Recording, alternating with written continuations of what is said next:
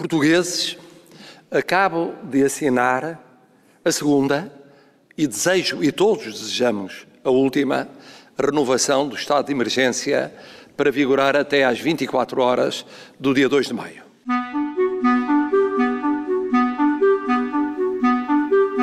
Calma, amigos. Vai ficar tudo bem. Vai ficar tudo bem. Vai ficar tudo bem. Vai ficar tudo bem. Vamos, amigas, vamos todos ficar bem. Vamos. Vai ficar tudo bem. Yo, yo, vai ficar tudo bem, yo. E em casa? Estou. Olá, Joana. Daqui Olá, é a Joana. Beleza, do Expresso. Viva! Olá, olá, muito prazer. Igualmente. Podemos falar agora um bocadinho? Sim, sim, com certeza. Boa, então eu, eu sei que a Joana é voluntária na comunidade de Santigídio, certo? Sim, exatamente. Eu já sou voluntária na comunidade de Santigídio há cerca de 10 anos. Nós cá começámos um grupo pequenino, na altura dávamos apoio ao sem-abrigo em Lisboa, Uhum. mas entretanto, como éramos poucos e a comunidade Vida e Paz já faziam um trabalho extraordinário com os sem-abrigo, acabámos por inicialmente dedicar-nos a um projeto que ainda hoje existe, que chamamos a Escola da Paz, que é um serviço de apoio a crianças eh, carenciadas ou com situações familiares às vezes como mais complicadas, que fazemos semanalmente ali no bairro Portugal Novo, nas Olaias, em Lisboa Uhum. e em que o nosso objetivo é eh, ajudar estas crianças que as têm dificuldades escolares, dar-lhes algum apoio escolar, mas também dar-lhes eh, um bocadinho da nossa amizade para que elas sintam os sábados de manhã como se fizessem parte de uma família. Uhum. E acabamos também com este projeto de também dar-lhes uma, uma certa educação cívica para problemas que se passam na sociedade e no mundo que as rodeiam. Também abrir-lhes um bocadinho os olhos para os problemas do mundo e como elas podem ser agentes ativos na mudança do mundo à volta delas. Ah, Entretanto, eh, os serviços cresceram, hoje já estamos em Lisboa, no Porto e em Santarém, onde temos uma escola da paz em cada sítio e também temos um serviço de voluntariado no- que fazemos no Lar das Irmãzinhas dos Pobres em Campolite, em que o sentido do serviço é exatamente o mesmo com as crianças, é desenvolver uma amizade com, com os idosos no lar. E o que é que mudou, o que é que mudou em tempos de pandemia? O que mudou logo de inicialmente foi que tivemos de cancelar eh, estes serviços, pelo menos fisicamente, ou seja, como nós sentimos estas crianças e estes idosos como amigos, como se fossem parte mesmo da nossa família, significa que o nosso eh, que o tratamento que lhes damos e a forma como lidamos com eles, eh, o respeito e o carinho que lhes damos é o mesmo que daríamos a um amigo. Então fizemos exatamente o mesmo que fazemos com os nossos amigos e a família. Em vez de irmos lá semanalmente, começámos a telefonar semanalmente.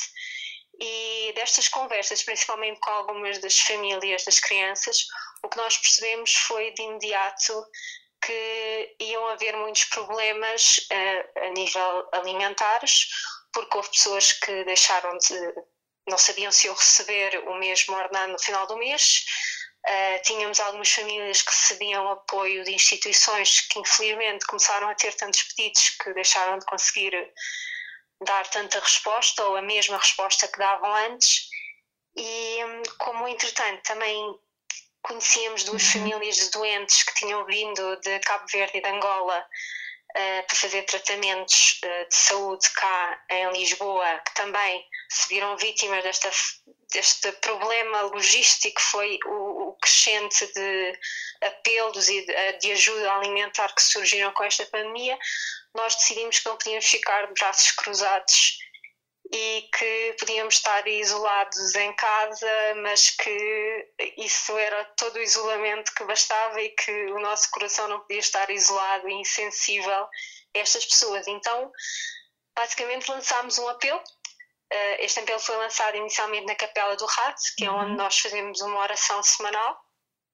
E foi muito bem aceito pela comunidade de Capela e tivemos imensas pessoas a doar dinheiro e tempo e que foram extraordinários e que entraram em contato connosco para perceber como é que podiam ajudar. E a partir uh, daqui, numa semana, pusemos as coisas a funcionar para poder dar a ajuda o mais rapidamente possível, porque tivemos uh, contactos de pessoas que eram mesmo situações de urgência extremas, desde pessoas que perderam, uh, que foram despedidas, por exemplo, da construção civil, e que foram despedidas e não tinham sequer dinheiro para chegar ao final do mês. Uhum. Uh, tínhamos casas com doentes diabéticos, por exemplo, que não tinham como manter o pagamento das medicações. Uh, e o que fizemos foi falar pessoalmente com cada família, perceber as necessidades de cada um e uhum. desenvolver aqui uma estratégia em que tentámos uh, que os voluntários ficassem sempre mais ou menos responsáveis por uma família. Uh, nem sempre é possível, mas tentámos que fosse assim. E os voluntários, a ideia é quando, por exemplo, vão às compras ao supermercado para si próprios, compram uma, uma lista um bocadinho mais alargada e depois vão deixar a casa destas famílias. Algumas são até, por exemplo, no caso das pessoas doentes e idosas, são pessoas de risco, nem sequer podem sair de casa para ir às compras ou não deveriam fazê-lo. Uhum. Então, uh, aos bocadinhos, esta rede foi crescendo e eu acho que tem sido é como eu acho que tem sido um exemplo de como de uma situação má conseguem nascer coisas muito bonitas. Oh, Joana, e é, Porque... é, possível, tem, uh, consegue-me dar assim números de quantas famílias estão a ser ajudadas neste momento e quantos voluntários é que estão uh, nessa rede de entreajuda? É assim, nós neste momento estamos a dar apoio alimentar a cerca de 70 pessoas uhum. e temos tido uh, cerca de 10 voluntários a título individual que têm feito as deslocações, fora aqueles que não puderam doar tempo, por isso fizeram doações financeiras. E tivemos ainda, fomos ainda contratados por um grupo de jovens de 20 e poucos anos que também nessa altura pandémica decidiram juntar para ajudar aqueles que mais precisam e também nos contactaram que também têm feito um trabalho extra, extraordinário e que nos têm ajudado. Isto são um grupo ainda, eu penso que, que, com cerca de 10, 20 jovens que também nos têm ajudado nestas, nestas entregas. E têm chegado mais pedidos de ajuda? Tem. Semanalmente chegam sempre pedidos novos. E o que é que, que, é que as pessoas dizem sobre a sua situação? São pessoas de, que tinham trabalhos precários? Geral, o geral é pessoas que tinham trabalhos precários, temos pessoas que trabalhavam eh, que, na construção civil que foram despedidas, pessoas que trabalhavam em empresas de limpeza que viram os horários muito, muito reduzidos, ao ponto de o dinheiro que recebem do trabalho chega para pagar a renda e depois pagarem a renda ficam com 100 euros para as restantes compras do mês e pessoas essas que têm filhos. E estes uh, portanto, apoios, estas famílias que estão a apoiar, é só em Lisboa ou também estão a apoiar no Porto? Nós, uh, este serviço, temos montado só em Lisboa, mas acaba por ser Lisboa e Grande Lisboa, digamos uhum. assim. Temos uh, só em Lisboa de momento. Uh, a nossa ideia é continuar a crescer também consoante os pedidos que formos recebendo. E neste momento, o que é que é mais urgente para a comunidade de Santigídio? Ou seja, o que, é que, é, que ajudas é que precisam na comunidade?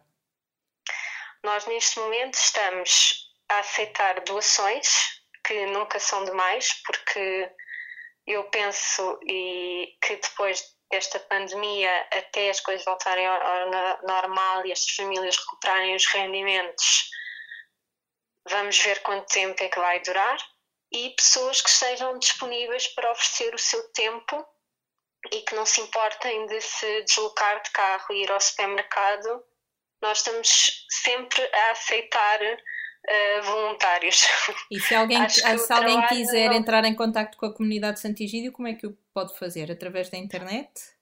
Pode fazer, nós temos a página do Facebook, a Santigídio Portugal, uhum. e temos também, também estamos no Instagram. Uh, ou então podem mandar-nos um e-mail santigidioportugal.gmail.com tudo junto. Pronto, para quem não sabe e, e nos está a ouvir, a comunidade de Santigídio é uma organização católica de apoio a pessoas em dificuldades financeiras. Foi fundada em Roma nos anos 60, se não estou enganada, mas hoje Sim. já está presente em dezenas de países e, uh, e em Portugal, uh, não sei, eu não sei exatamente a data em que foi criado. Sim, foi nos anos 2000 que foi, que foi criada final de 90, 2000, uhum. que começou com um grupo muito pequenino, muito pequenino, e que, entretanto, no, há cerca de 10 anos em que começámos mesmo a conseguir crescer mais e também ter presença depois mais ativa no Porto e em Santarém. E a nossa presença, nós somos todos leigos católicos, todos uhum. voluntários, ou seja, significa que todos estes serviços e todo o trabalho que fazemos é feito extra a nossa vida profissional e familiar. Uhum. E o, o, espírito da comunidade, seja aqui, seja em Roma, onde foi fundada, seja em Moçambique, onde também temos uma presença muito ativa, é sempre o mesmo: é ir onde somos precisos e viver o Evangelho no nosso dia a dia. Isto significa é ser alegres, ajudar aqueles que mais precisam, ter um sorriso na cara e tentamos que todos os nossos serviços e tudo aquilo que fazemos sejam um espelho desta forma de viver. Muito bem. Já agora, a Joana, posso saber em que é que a Joana trabalha? Eh, eu sou cientista, uhum. estou neste momento a acabar, espero eu, o meu doutoramento. Estou a, a trabalhar na área de biotecnologia, em investigação em biotecnologia, na área de cancro. Uhum. E, e, pronto, e os meus tempos livres, a grande parte do meu tempo livre é dedicado a Santigídio e, e aos nossos serviços, aos nossos voluntários. Já se dedicava com muito empenho, imagino eu, antes da pandemia, mas mudou alguma coisa nas suas, na sua ligação à comunidade? Tornou-se mais intensa a, a, a relação? Sim. Sim, teve de se tornar mais intensa porque este serviço de entregas de alimentos implica uma coordenação diária e uma, uma resposta diária. Ou seja, por exemplo, nós quando fazemos o serviço com as crianças, há muitas coisas que podem ficar para o sábado seguinte, não é? Porque temos uma uhum. semana para preparar, para ir falando com as crianças, e aqui não, nós às vezes recebemos pedidos num dia em que a situação de urgência é tal que nós nos dois, três dias seguintes temos de arranjar um voluntário e forma de ir fazer a entrega porque podemos estar numa situação de ter crianças a passar fome ou pessoas com, por exemplo, asma ou diabetes que não estão a conseguir tomar a medicação. Uhum. Isto é claro que implica também uma responsabilidade maior. Claro. E o doutoramento tem tido tempo e, eh, e quer dizer, capacidade de se abstrair toda esta situação para se dedicar ao, aos estudos? Eu acho que temos de ter e temos de arranjar forma de, mesmo em situação de pandemia, continuar a dar o melhor de nós e a fazer aquilo que sabemos melhor. Não é? E neste caso, seja no doutoramento, seja neste serviço que criamos, eu acho que nunca podemos deixar-nos um, ir abaixo por aquilo que vive, que se passa à nossa volta, porque senão a vida é muito mais difícil. Eu acho que nós mesmo em situações uh, difíceis como a que vivemos, uhum. temos de saber arregaçar mangas e saber trabalhar. E é claro que não é fácil, principalmente estando em casa, e às vezes passar muito tempo em casa também não é bom. Mas uh, eu acho que é importante, apesar dos tempos em que vivemos, saber, encontrarmos uma forma de continuar a viver. Uhum. E eu acho que continuarmos a trabalhar e a ajudar uh, é muito importante. Dá mais também sentido. Para sairmos também. de nós. Sim, sim. Porque senão ficamos fechados na nossa autocomisseração e resignados com aquilo que acontece à nossa volta, quando na realidade nós também podemos ser um agente de mudança no, naquilo que nos rodeia. A comunidade tem quantos membros em Portugal? Em Portugal somos cerca, sem contar com os voluntários que nos têm ajudado agora, somos cerca de 60 pessoas. Ainda são muitos. Sim, eu acho, eu acho que somos sempre poucos porque o trabalho é muito. acho que é sempre, ou seja, isto para dizer que acho que quando se está, uh, quando se vive para ajudar aqueles que mais precisam, eu acho que quanto mais braços tem, melhor. Eu digo sempre que nunca somos muitos, porque no sentido em que nós também aceitamos sempre quem queira ajudar. Não, não é que chegamos a um ponto e estamos cheios, já somos muitos, não precisamos de mais. Não, eu acho que com a sua perspectiva de quantos mais, melhor. Uhum. Como é que a Joana descobriu a comunidade? Eu descobri uh, a comunidade através de uma, uma senhora que se chama, chamada Isabel Bento, que na altura fazia o serviço ao sem-abrigo com a comunidade uh, cá em Lisboa. E a Isabel uh, era amiga de um amigo meu que me convidou a ir porque eu sentia que faltava algo na minha vida. Eu sou cristã, mas uh, queria fazer, viver o meu, a minha fé de uma forma mais prática. Então ele levou-me porque achou que este serviço me ajudaria. E de facto uh, foi, uh, foi extraordinário. E eu nunca mais deixei a comunidade porque sinto que é uma forma de me ajudar a viver centrada nos outros em vez de ser centrada em mim mesma, porque é uma tendência nos dias de hoje. Vivermos a vida às vezes um bocadinho fechados e Santigídio ajuda-me a, a, abrir os olhos ao mundo, abrir os olhos quem é diferente, abrir os olhos àqueles que precisam e também acho que a viver uh, o melhor de mim, a ser o melhor de mim. Eu acho que isso é muito importante. Seja com Santigídio, seja de que forma for, eu acho que todos nós devemos tentar encontrar a forma de sermos a melhor versão de nós mesmos. Muito bem, concordo absolutamente. Tenho uma pergunta aqui que é um bocadinho. Uh, é, sai completamente da linha daquilo que temos vindo a, faz, a, a falar, mas eu tenho feito a, a, toda a gente, a quem telefone, que é qual é a primeira coisa que vai fazer quando isto passar? Quando isto passar? ou ir a correr abraçar os meus pais. Acho que é a primeira coisa que vou fazer. Tens estado com eles à distância ou, ou não? Tivemos um, um, pela primeira vez um almoço de Páscoa virtual, por exemplo. Temos falado diariamente pelo telefone, em videochamada. Tem, tem, sido, tem sido assim, mas pronto, temos de encontrar estas novas formas de estar juntos, mas um abraço acho que nunca pode ser substituído e não há chamada que substitua um abraço. É verdade. E eh, a minha última pergunta é sempre para quem é que eu posso ligar para continuar esta conversa de, de pandemia e de isolamento e distância social? Olha, assim de repente posso, depende também de para onde quiser levar uh, as entrevistas e as conversas. Posso a pensar num, num médico que, que está a viver afastado da família porque, pronto, por causa do serviço que está a prestar aos doentes e ao país, e que está uhum. afastado da mulher e dos três filhos, e que tem estado na linha da frente. É um médico que conhece? Sim, chama-se Guilherme, posso falar com ele uhum. para ver se ele gostaria de participar neste tipo de conversas. Sim, isso seria e... ótimo.